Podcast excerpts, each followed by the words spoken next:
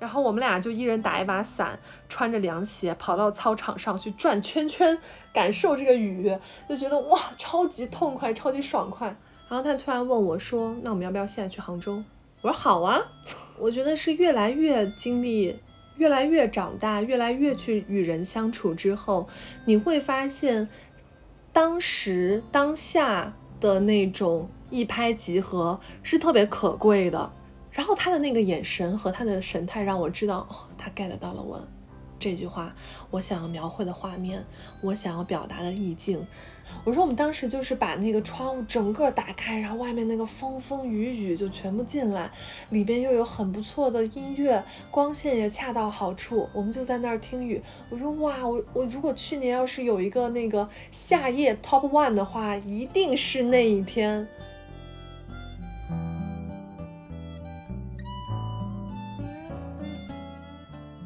大家好，欢迎大家再次收听《快活似神仙》，我是瑞。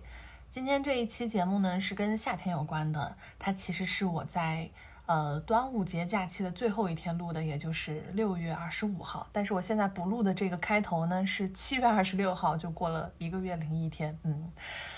我夏天真的很懒散，我不知道是因为小时候过暑假过太多 还是干嘛。好像到夏天，你就会觉得它是一个很闲适的季节，就除了不得不上的班儿、不得不面对的电脑以外，你不太想打开电脑再去面对这些剪辑啊、上传啊、文案啊等等这些事情。呃，所以我好像过去几年，呃，夏天的时候也很少更新播客啊。然后今天补录这个呢，是要说明一下这个 这个播客的结构的问题。就我那天六月二十五号那天，我本来是一个人在家。录了两个小时，我也没有想到我会说这么久。后来我剪的时候觉得确实是太长了，我完完全全可以把它分成两期，因为这两期它可以相互独立，它只是都发生在夏天和夏天有关的一些事情。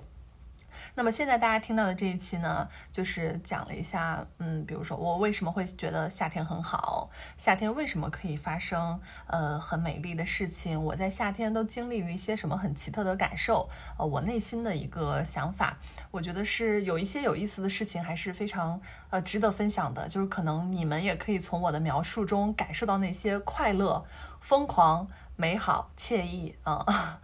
然后下半期就是下次我发的那个呢，我当时总时长录了有一个多小时，蛮夸张的。主题就是我之前听过一句话，叫“人的一生只有一个夏天”啊，那其余的都是和他在做比较。听起来是有点非主流啊，但我可以很清晰的想到，对于我来说，如果人的一生只有一个夏天，截止目前二零二三为止，往前面过去我生活的这些年，到底它是哪一年的夏天？如果我现在拿这个问题去问你，你可以想得到吗？你脑子里现在出现的是哪一个呢？五、四、三、二、一，有了吗？好，欢迎下一期。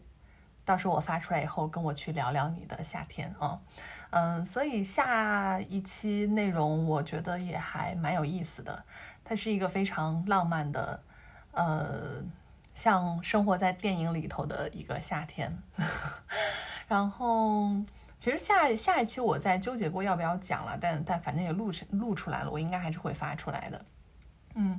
所以那我们先开始展开这一期节目吧。希望你们在收听的过程中，也可以感受到夏天的那种活力和愉悦。好，这个一个多月前的记忆开始。大家好，欢迎大家再次收听《快活似神仙》，我是瑞。今天这一期呢，主题就是和夏天有关。嗯，我今天录的时间是端午节假期的最后一天的晚上，然后我今天晚上就是出去跟朋友吃了个饭，聊了聊天儿。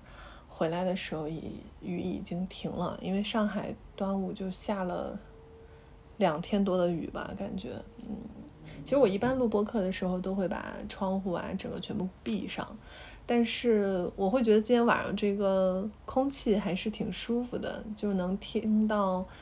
呃，不远处的街边有那个车行驶过，压到了雨水的声音，我觉得这个声音还是非常的舒服，所以我就觉得，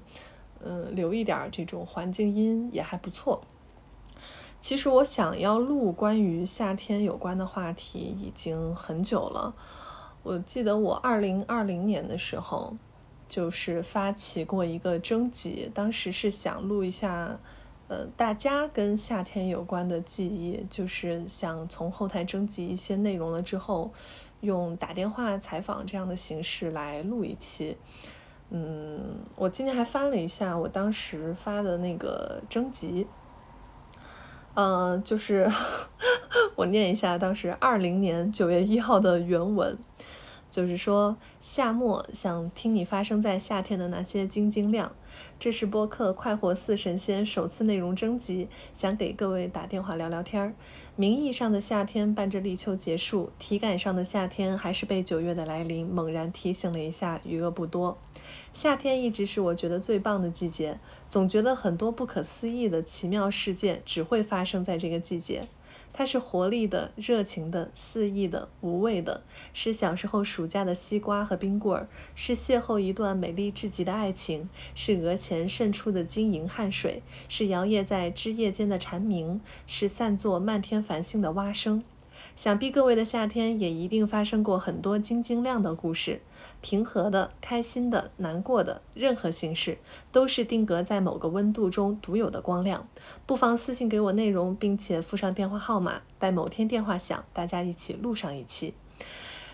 呃。对，然后后来 其实后台给我的留言非常之少，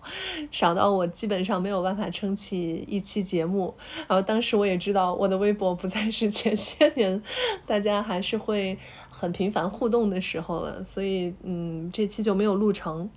那后来呢，就其实我每年到夏天都会有这种想法，我想记录到夏天。所以去年我解封之后也想录来着，当时是找不到合适的人。嗯，反正也搁置了，因为我是今年翻我的那个 Word 的文档，发现我去年还是列过提纲的，我甚至都忘了这个事儿。然后，并且我夏天真的还是更新播客挺少的，就好像夏天光顾着去感受了。这个观点是我在和尤娜莎录那个。季节性抑郁，就秋天的时候我们录的那个也提到过。我说我夏天的时候觉得状态最好，呃，每年夏天想要去去记录一下这些美好的感受的时候，但是都拖着拖着就没有了。然后尤娜莎当时就说：“哎呀，因为都去就是去享受当下了，谁会想要说还要去花这个精力把它记录再分享啊什么的？”我觉得还是有道理的，就是夏天真的是有很多让我觉得很奇妙的时光，并且。会更频繁的跟友人相见，嗯，所以今天，嗯，我就会向大家来讲述一下为什么我如此热爱夏天，在夏天都带给了我一些怎样好的记忆和体验。我最近见了还蛮多老朋友的，好像大家真的是会在夏天走动的更加的频繁。我有，就是可能前面哦，就最近一个月，我真的是疯狂见到朋友，不管是。朋友来上海还是我出去出差，我就觉得特别的好。哦，接着说，就是如果要是给夏天几个关键词的话，我觉得我好像这些年都不太变化。比如说肆意、热烈、浪漫、痛快，嗯，然后我就因为我觉得夏天就是会有那种短暂的极致的浪漫会出现，因为它就是一个很热烈的季节。发生任何东西都很合理，你可以像烟火一样的，很绚烂的绽放。即便它立马可以收，但是这都没有关系，因为这是夏天，就就是一切就很合理，就所有的疯狂都在合理的区间，并它是一个非常自在的肆意的季节，你不用考虑太多。我觉得可能这也跟衣服穿的少也有关，就是冬天的时候你要套上很多的东西，就感觉无形的无形之中会有会有这种外在的物理的东西把你束缚住，你的行动就没有那么自如。但是夏天你就会穿的很轻便，就各种啊。挥挥舞你的手臂，蹬你的腿，整个就可以很大幅度的走路，一切都没有关系，一切都非常的合理。嗯，我就对特别喜欢这种 感觉。然后后来我在想，就是我从什么时候？嗯，开始喜欢上夏天呢？就是，啊，我先喝一口水。然后我现在喝的是我用新鲜的杨梅调的酒，然后杨梅也是我的朋友嗯送给我，昨天刚寄到的。所以你看，这也是夏天的一个特别好的地方，就是大家会互相赠送一些什么特产啊、小礼物啊什么的，就是特别好。嗯，到了夏天，这种东西就会很多。然后我今天还泡了杨梅酒，因为我怕就有十斤嘛，我一个人吃不完，就泡了杨梅酒，还买了去楼下买了很鲜甜的荔枝，也拿来泡酒了。嗯，夏天秋天就能喝。嗯，哦，然后我我会想起我小的时候。嗯，怎么会开始意识到自己喜欢夏天？就有一次，很小，应该小学二三年级吧。我就在脑子里想，我就想说，大家都喜欢什么季节？我记得我还问我妈妈了，我说妈妈你喜欢什么季节？我妈想了一下，说会喜欢春天，因为她觉得春天很舒服，温度啊都很适宜。然后后来觉得好像很多人都很喜欢春天，因为春天一切都欣欣然，就是很有生命力啊，然后也不冷啊，也不热呀，空气也很好啊，草也开始发芽呀，嗯，万物复苏的那种生命力。很朦胧的生命力的感觉，然后当时我就，我想说我要不要不要走寻常路，不要别人都喜欢我也喜欢，我就想我一定我不要喜欢春天，那我想说那我要喜欢什么呢？嗯，那我喜欢夏天吧，因为我更讨厌冬天，就是秋冬我确实是不喜欢，所以就是当时在一个没有太多的嗯意识。的情况下选择了夏天，是基于我不要走大众的路。但是后来我不知道是因为有了这个选项而去把很多感受往它上面靠，还是说其实我在那个可能六七岁之前就已经有这种感受了，只是无意识的做了这个选择。嗯，就我分不清，但是没关系，就是，嗯，我会越来越发现自己很热爱夏天给我的一切的感受。虽然我是一个非常怕热的人，就是夏天我其实出门很尴尬，就走几步我就会全身出汗，就是挺尴尬的。我夏天只能打车到某个地方，然后坐着，然后再打车回，这样就不会出汗。只要让我走两步，就是嗯不太行。哦，再就是我现在想到夏天，可能很多都是小时候的暑假里头的一些场景，嗯，比如说我会暑假的时候经常去外婆家待着，哎，我我其实以前没有意识到暑假我一定会在外婆家待一段儿，哎，是我现在回过去想，好像还在外婆家待了蛮多暑假的，但具体不知道待了多少天，反正就是一阵儿一阵儿的时间，就是因为我外婆家会有院子，所以呢。就会有蝉鸣，然后它有一个蒲扇，嗯，然后它有一个小门儿，就是它那个屋子的侧面有一个小门儿，然后把那个小门儿打开，就会有很舒服的风从旁边灌过来，然后有那种凉床，你可以躺在上面，就是很很舒服，吹着那个小风，然后你就觉得整个屋子。就挺凉快的，然后又很安静。你就是那个扇子在那扇扇扇扇那个风，然后那个风呢，就是从那个门外就被太阳晒得已经发着光的绿色的植物里吹进来的，你就觉得一切的这种画面都非常的美丽，很舒适。嗯，后来我去看那个杨德昌的电影《一一》。这部片子我非常喜欢，我看过好多好多遍。就是它里面的很多场景，就是它它这个片子给我的感受就是，它描写的非常的平实，然后又很生动，就像你每一个寻常人家的生活一样。呃，但是它里面有一些很细碎的东西，就是会让我想到我小时候在外婆家的夏天。我记得我是一五年的五月份第一次，哦，一八年的五月份第一次看这个电影。我当时还发了一个微博，嗯，就是看完以后的感受。我写我我截了一些图，然后写的是，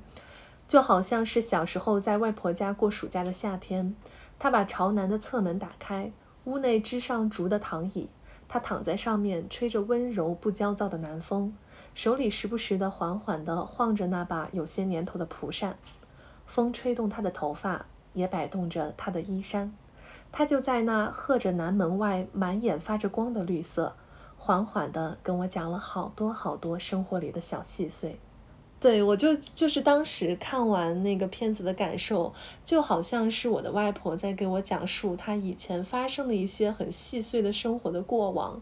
你会觉得没有很多的波澜不惊，就是从他的讲述中没有很多的起伏，但你会觉得很生动，你会脑子里有很丰富的画面，就像就是一个长者，他已经波澜不惊的讲了一些往事，可能你的小你一个小孩子你还不是很懂，但你只需要听着就可以了，你能感受。到他的，他从内心里想要分享给你的那一份，不管是喜悦，还是他的一些无奈，没有关系，你就是你就是听着，你就是感受，你就是感受他伴着那一阵很舒服的风讲过来的故事。对这一个片段，我应该是在。嗯，就下一站天国，就聊这一期播客的时候，我也讲过，就是说，如果我死前呃死后只能带走一段记忆，我可能是需要这个画面，因为我觉得这个画面给我的感受就太美好了，嗯，太舒适了，整个光的颜色，然后那个话语的频率和摇动蒲扇的呃那个节奏，一切都太好了，温度也舒适，嗯，一切都很好，对。嗯，这个是当时我我我我觉得我之所以会那么看那么多遍一一，也是因为他给我共通的那种感受，就他不一定跟我的外婆讲述某一段故事相关，但是他让我共通到了这一段美丽的记忆，所以我觉得这个是很奇妙的东西，嗯。然后还有就是，呃，夏天小时候的暑假会有冰箱里就是吃不完的。呃，水果味儿的棒棒冰，还有各式各样的雪糕。说到棒棒冰，当时我小的时候跟我弟，就是那棒棒冰肯定一分为二嘛，然后我们都要抢那个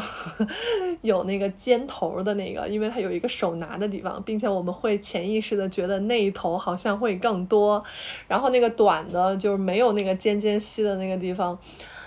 就会觉得它冰手也不好拿，然后又觉得它少。但是我后来隔了很多年，看到这微博还是什么的，说有人做了实验，其实那两边是一模一样多的。我不知道做这个实验的人他是基于什么样的原因，说不定他也跟小时候我们一样，就是你抢过那个头多的，就是还是挺搞笑的。就是如果你们家不是独生子女，你大概能体会到我的这种感受，嗯。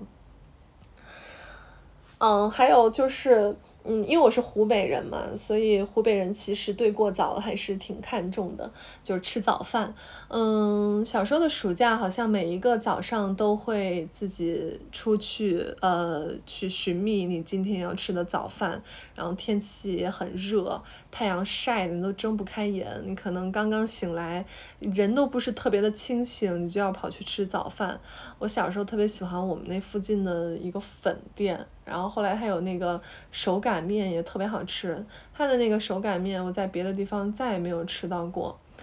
但是它那个做法也很神，就有一个竹竿儿，特别特别大的一个竹竿儿，好像人要坐在上面去压。我后来在某一些嗯科普还是什么资料上面好像看过那个更加官方的名字叫什么竹竿儿的竿儿还是。还是什么的那个面，嗯，也因为我看过一个类似的图，还是挺神的，但是我后来再也没有吃过。主要还是一个是那个面很有劲道，就只有那一家人会做，另外就是，呃，他调的味道特别好。那我后来我大学，哦不对，我毕业以后，我又有一天早上跟我妈，因为我们现在不住小时候那地儿了，驱车几十公里跑去特意去吃，哎呦，确实没有小时候那个味道了，嗯，然后还是一个破破的小屋子。嗯，可能也是因为我们去的太晚了，都要收摊儿了。嗯，但是那个记忆觉得特别的不错。然后其实武汉过早会更加的丰富，因为它的选择会更多。我记得前些年我还在北京的时候，有一年的夏天，哦，一五年，我还写过一发过一段微博，就是关于这个过早。我就写说，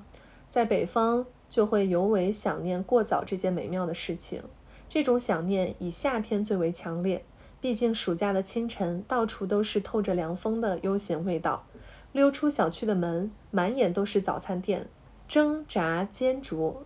炒、烤、熬，花样繁多。过早成了一个用心的仪式。冰的绿豆汤配上小碗的热干面，一整天都舒爽。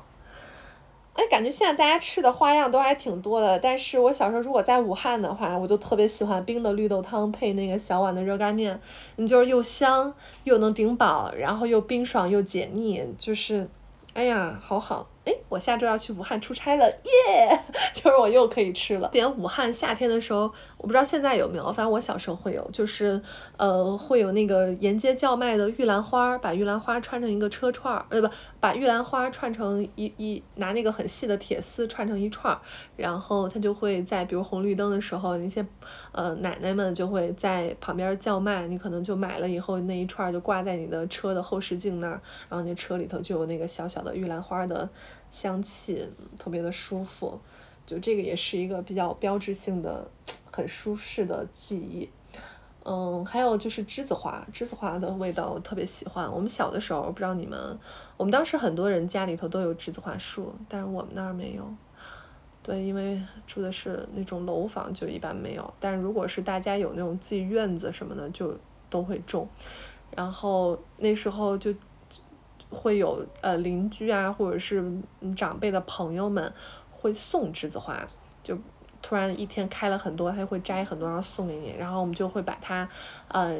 拿一个大碗泡上水，把栀子花放在那个碗里头放一放一大片，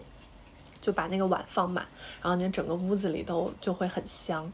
嗯，我们当时还会拿栀子花扎在头发上，就是当头花一样。嗯，你早上去的时候是那种盛开的大朵的栀子花，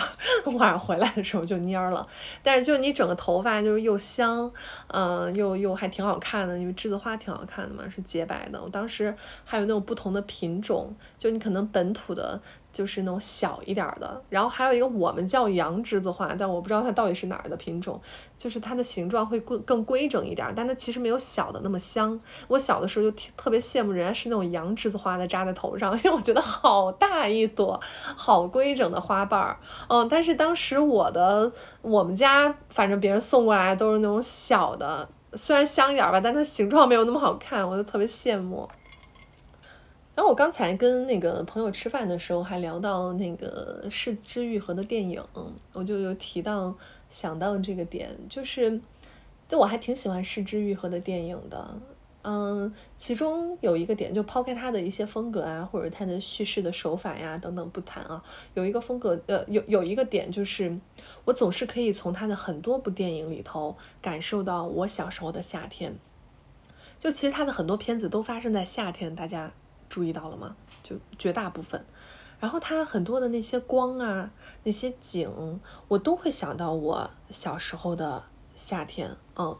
尤尤其是我当时看《步履不停》的时候，我还截了几个图，就是那种金色的光洒在叶子上，然后一个水泥道旁边有一些呃树，就是它传递出来的那个氛围，我就是。特别舒适，我就会觉得像回到我小时候的夏天一样。我今天下午穿着人字拖和短裤下楼扔垃圾，因为今天下午还下挺大雨的上海，然后雨水就打湿了我的脚，还有那个因为有点大嘛，它那个还还会溅到我的小腿上。哦，那个感受很好诶，因为我很久没有下雨天会穿拖鞋下楼。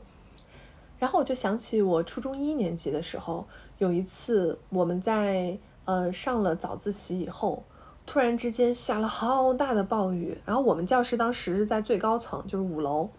嗯，算是一个可以远望的地方，因为当时地方小嘛，没什么高楼。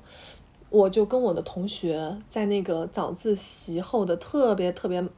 巨长无比的一个课间休息时间，就站在。呃，走廊上看远方的闪电，就真的是划破天际的闪电。那真的是我这辈子迄今为止还是我这辈子见过最大的闪电。然后整个天都要被划破了，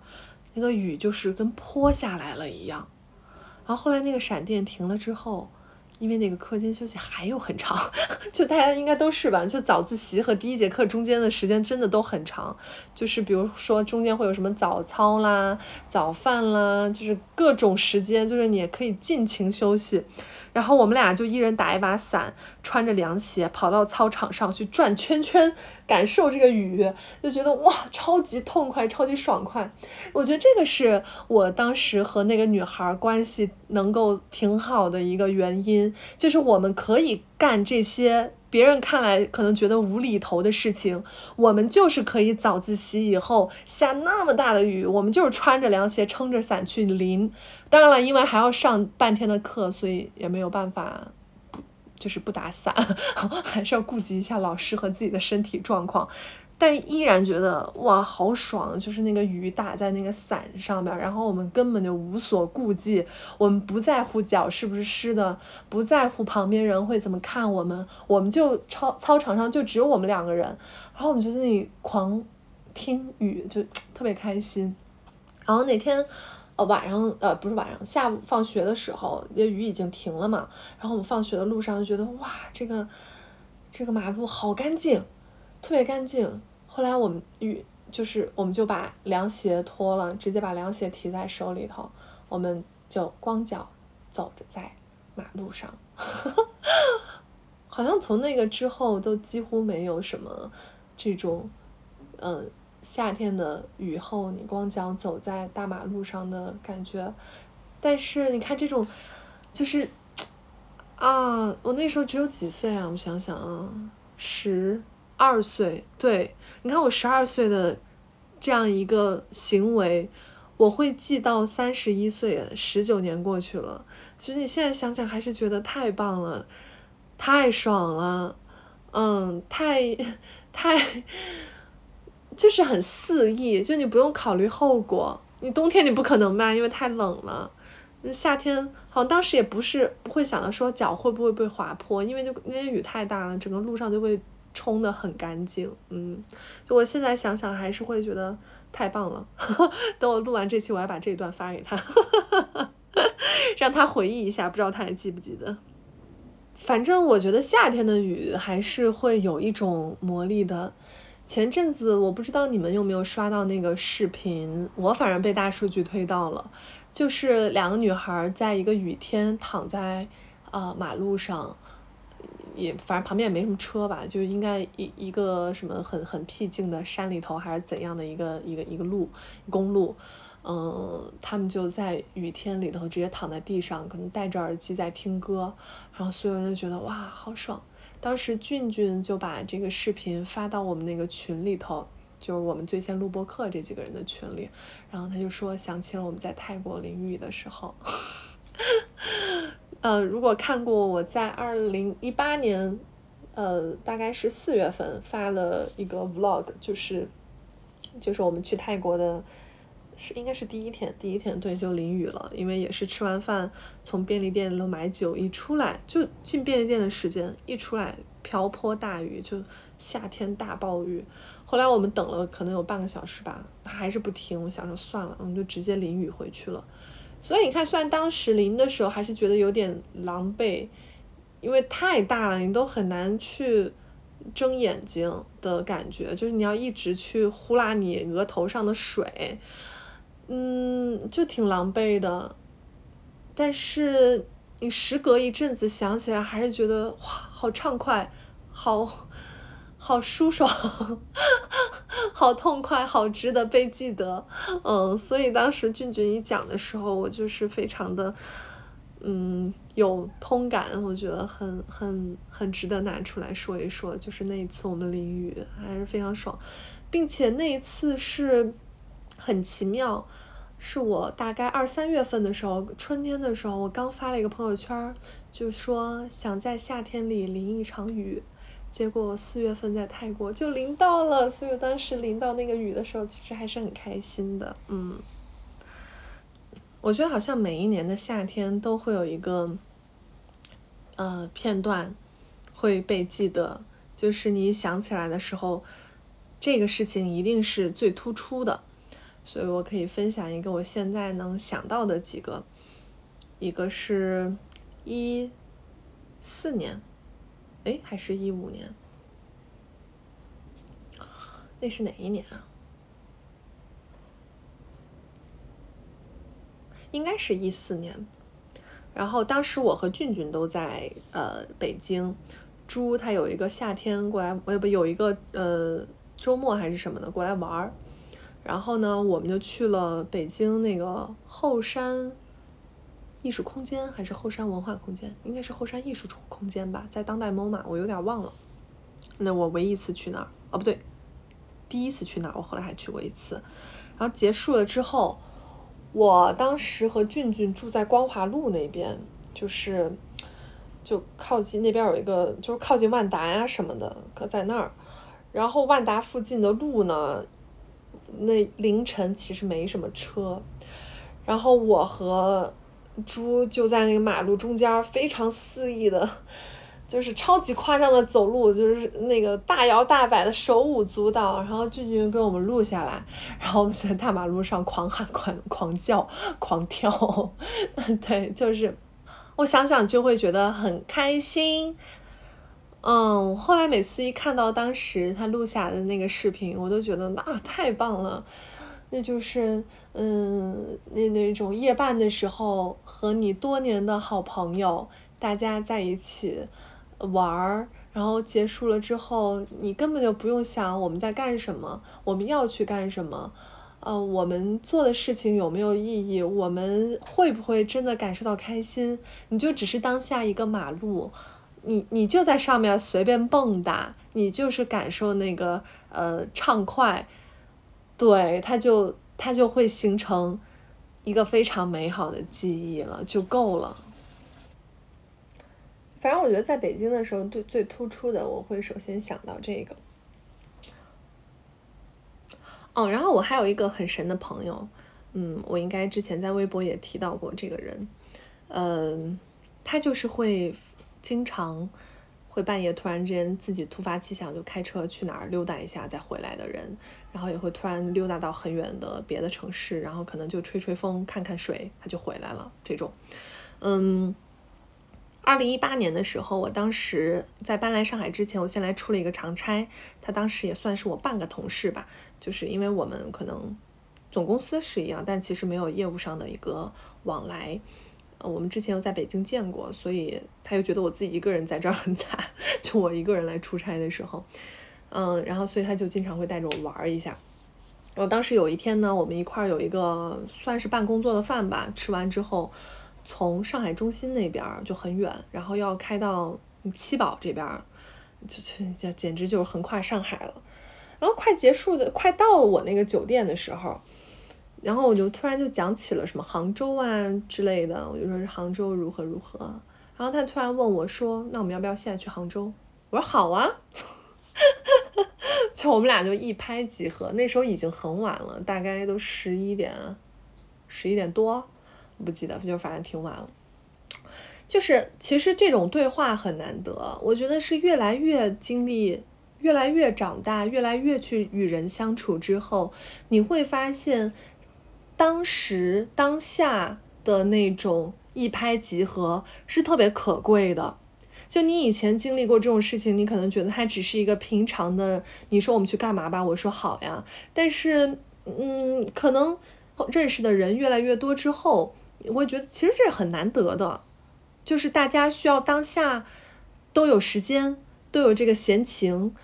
呃，都有这个想法，都愿意跟你一块儿去干这个可能没什么意义的事情，呃，都有这个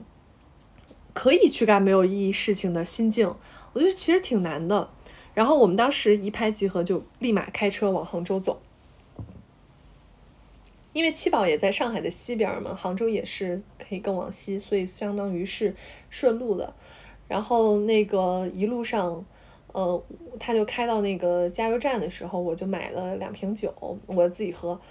然后我就在车上狂放那种老音乐，我我就疯狂唱歌，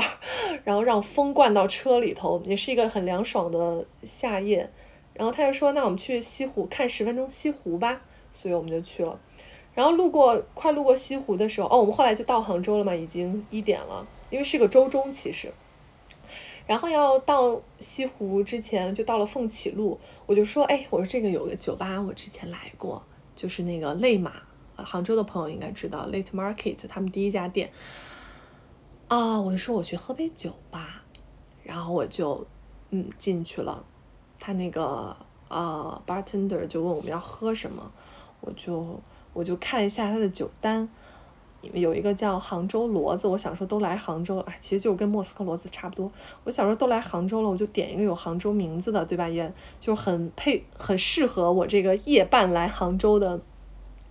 这个这个这个当下的状况。但是呢，那个 bartender 就跟我说他们要打烊了，所以打烊了，所以不能再点调酒，可以点啤酒啊什么的。然后我当下我就愣了，因为我不太喜欢喝啤酒。我说哈。我说我们刚刚从上海开车过来，我说我却喝不到酒，然后他就愣了，说你们真的从上海过来吗？我说对，我说我们刚从上海开车过来，直接都来你这儿了，然后他就说好的，可以点，我就点了一杯，对，点了一杯调酒，他就帮我调了一下。后来我们走的时候，因为我也不想耽误人太久嘛，虽然他写的两点打烊，你知道吧，但是可能因为周中没什么人，那就早了一点儿。来走的之之前还给我们喝，呃，送了一个 shot，我们喝了 shot，然后我朋友就是喝的苏打水，因为他要开车，然后我们就在西湖边儿，嗯，可能也就坐了个十分钟吧。然后他说：“走吧，现在回上海还能看个日出。”然后我们就走了。就是我觉得他难得是在于，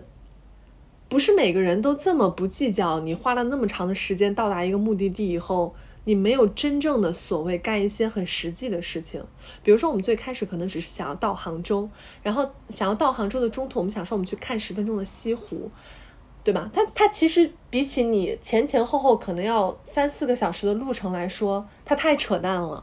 嗯，但是但是这种扯淡真好，啊，就不要太在意那种。你在目的地一定要干什么，你就管你沿途的感受就好了，因为沿途也是你旅行或者说你出行，你去你去发生这个事件当下的一部分。就我们在车里头唱歌，我们去让那个风灌进来，我们就是在西湖面前一言不发的两个人坐了十分钟的，这个都是特别特别好的回忆，特别特别好的感受。我觉得这个就够了，我不需要追求什么东西。但因为其实确实啊，就我我觉得大家听到这个应该也有感受，就不是每个人都是这样的，就很多嗯人他还是要追求，就我我到了一个目的地之后我要去干什么，嗯，所以我觉得人很重要，时间很重要，当下的感受和你的心境一切都很重要，所以每一次有这种说走就走的任何事情，不管是远还是近，我都特别珍惜，我觉得那是大家朋友们之间的特别奇妙的一拍即合，嗯。因为其实那个夏天我还是过得挺孤独的，因为我从来没有这种经历，就我一个人住酒店，然后又是上海比较偏的一个地方，我在酒店一个人待了得有两个多月吧，然后也不用去所谓的上班儿，嗯，因为我其实就是来筹备分公司的那个事情的，所以我没有什么特别具体的同事在这里，我就基本上都是一个人。嗯，就是还挺像在外太空的，但我这个朋友他当时就是，嗯，拉着我一块儿干了挺多事儿的，因为他他他也神神叨叨，他也经常跑到哪儿哪儿哪儿。然后我们现在还是很好的朋友，就是我们现在还是会依然说走就走，就立马去个哪儿吹吹风就回来这种。然后我当时呃我在上海待了一个月的时候，我就写了一个很相比平时的微博来说稍微长一点的内容，我中间还记录了一段。就我我跟他一块儿这种出行的片段，嗯，我来念一下。嗯，对，然后前面就说我们我们俩之前，嗯，半夜开车去杭州喝了杯酒，喝完直接再开回上海。过了几天说要带我去上海的最东边看看东海大桥，于是我们又花了一个半小时去东海大桥吹了吹风，看了个夕阳。天晴的时候接到他电话，说想去滨江吹吹黄浦江的风，问我要不要一起。下雨的晚上接到他电话，又说这种雨天外环一定很美，说你要一起吗？我过来接你，大概四十五分钟。四十五分钟后，我下楼时雨已经停了，只剩下潮乎乎的空气。我们兴致不减地上了外环，夜深车少，一排排的路灯在水汽的笼罩下，化成了一对对巨型的萤火虫，光晕弥漫开来，仿佛开上了时光隧道，漫无目的的就这么在上海的街道上行驶，上桥下坡进隧道。红灯就右拐，绿灯就直行，没有目的地，反正一直开就是了。有一搭没一搭的聊些琐碎，不说话的时候，呼吸外面的空气也很好。本来计划下周要回京，这位同事又说：“你走之前，我们找一天去看看海吧。”好的朋友，对，就是嗯，想想那个夏天还是挺奇妙的。就是还好有他啊，不然我的这个在上海当时的生活得少了多少的有趣的这些片段呀！就是变这种没有特定的目的的这种行程，真的是会在记忆中留下一些特别美好的感受。因为我不知道，就是我也是刚刚想到的，因为可能你的目的没有这么明确之后，就是你的注意力不会聚焦在某一个终点的时候。你可能就会对你沿途的感受会更加清晰，嗯，可能是这样吧，因为它会把你的整个目的会拉长，从你做这个决定到你整个呃行程结束，这一切都是你的目的，嗯。一九年的夏天是我觉得啊最美丽的一个夏天，嗯。比如说，在小雨里头划船啊，在西湖边洗脚，现在想起来蛮脏的，前两年喝多了。比如说，去胡志明吹了一下啊低饱和度的颜色的风，嗯，对，这个我后面可以细讲，对我我我会在最后一部分详细的展开这个夏天。到了二零二零年的夏天，其实也挺奇妙的。哎，我所有的，对我之前讲过，就是我所有的恋爱都是夏天开始的，除了去年。去年我不仅没有谈恋爱，我连一个喜欢的人都没有，好奇怪呀！就我很久没有喜欢谁了，这让我觉得很，嗯，不可思议。然后二零二零年的时候，我当时跟我的呃前男友。啊，第一次吃饭的时候啊，我们之前见过，然后第一次正式我们就两个人吃饭，嗯，刚好那天出门之前，我看到有一个博主发的一个文字，我觉得特别好，他大概写的是蝉鸣是夏天的噪点，然后我那天跟他吃饭的时候，我就告诉了他这个话。刚好是我们聊天的间隙，好像是间隙突然刷到还是怎么样，还是吃饭之前我忘了，具体不记得。但是我就跟他讲到了这句话，哇，他整个人突然间眼睛里就发着亮着光，哇，这个话写的好好。我说啊，我也觉得是。然后他的那个眼神和他的神态让我知道，哦，他 get 到了我这句话，我想要描绘的画面，我想要表达的意境，对，就是当下就是很好。就这个人是能够跟你好好聊天的一个人，嗯，就是他的感受，我觉得一切都刚刚好，既不会平淡，又不会太过。然后我们，我能想到我们最浪漫的一个事情，就是我们确定呃好了之后，有一天也是夏天的时候，晴天那天天气特别好，然后他就说，呃，有一个隧道的光特别漂亮。然后他要带我去，好了，我不卖关子了。这个隧道就是新华路隧道，上海的朋友可以天气好的时候开车去转一下。好的，然后呢，当时我们那个车快要进隧道之前，呃，正好在播放我的歌单，嗯，就切到了呃《Moon River》这首歌，并且是开头有水声的一个版本，我到时候会放在这里垫一下。然后就在进隧道之前刚好是这个歌响起来。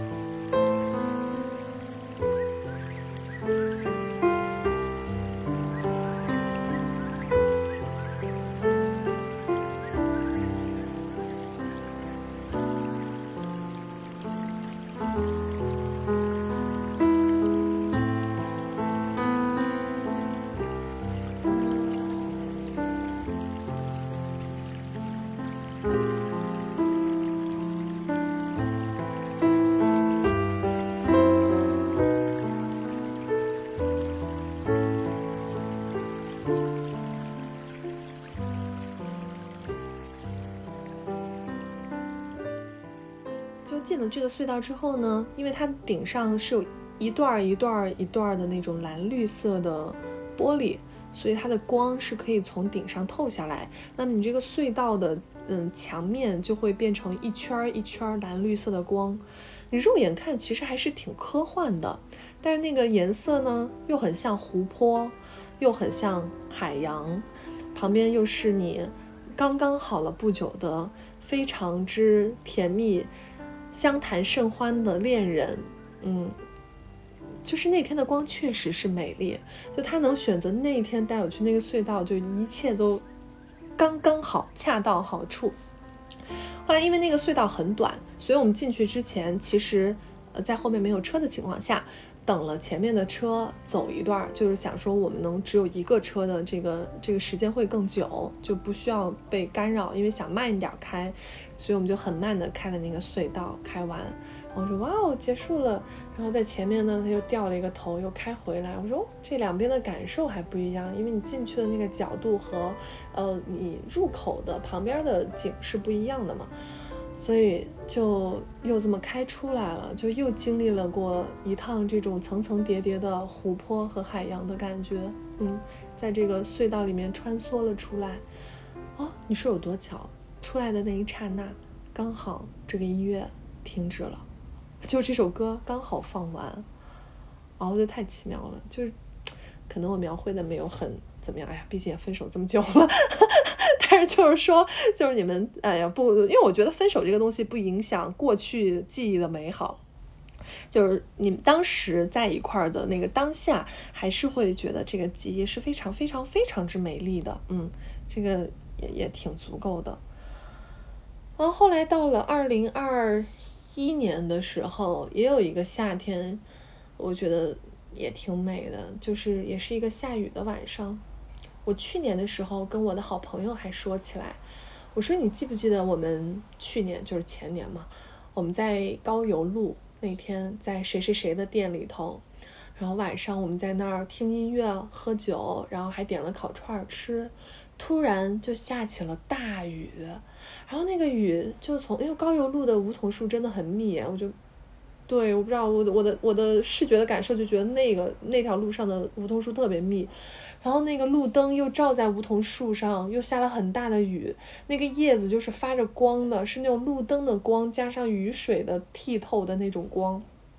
就洒下来有很大的雨，然后那个那个店的窗户又能整个的推出去。我说我们当时就是把那个窗户整个打开，然后外面那个风风雨雨就全部进来，里边又有很不错的音乐，光线也恰到好处。我们就在那儿听雨。我说哇，我我如果去年要是有一个那个夏夜 top one 的话，一定是那一天。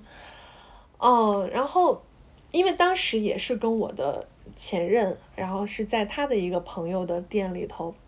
特别巧，我大概上个月还是这个月初吧，我有一天我很少在工作日的下午走那条马路，我突然眼前过来一个人，就是他，就是他的那个就前任的那个朋友。然后我们就站着聊了几句，他说：“哎，那喝一杯吧，因为旁边正好有个那种街边的那种汤力，呃，那个街边的那个鸡尾酒的店。”然后我们就买了一边，买了一杯，站在路边，就大白天的就开始喝，然后就聊天，就稍微聊了一下近况。然后他又说起来，他说：“你记不记得那一次在，在我那个店里头那个晚上，我觉得特别好。”我说：“啊，我说。”然后我当时觉得说，果然这种美丽的夜晚，大家的感受都是共通的。即便我们的职业不一样，我们的年龄不一样，我们的生活接触的方方面面都不一样，但是当下那一个晚上，我们共处在这样一个环境里，我们在这个外面听这个雨声，去感受雨打在梧桐树上面这个光亮，这个感受是共通的。对，然后我说天呐，我说我没有想到你也会觉得那天晚上特别的美妙，我说我去年的时候还在跟我当时另外那个在现场的朋友说起来这个晚上，我就哇，我说你能这么想我太好了，就是就是大家有过这种你不知道原来是互相共通的，觉得它美好的记忆，我觉得太棒了那个晚上，嗯。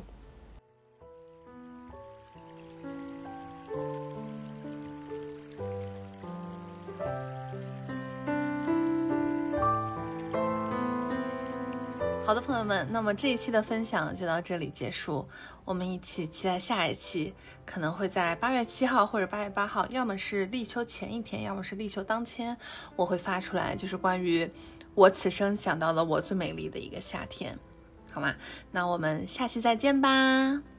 最后，欢迎大家在喜马拉雅、网易云音乐、小宇宙、苹果播客。关注快活似神仙，呃，收听我的节目，也欢迎大家在公众号搜索瑞哥来订阅我的内容，谢谢，我们下期再见，继续过夏天，拜拜。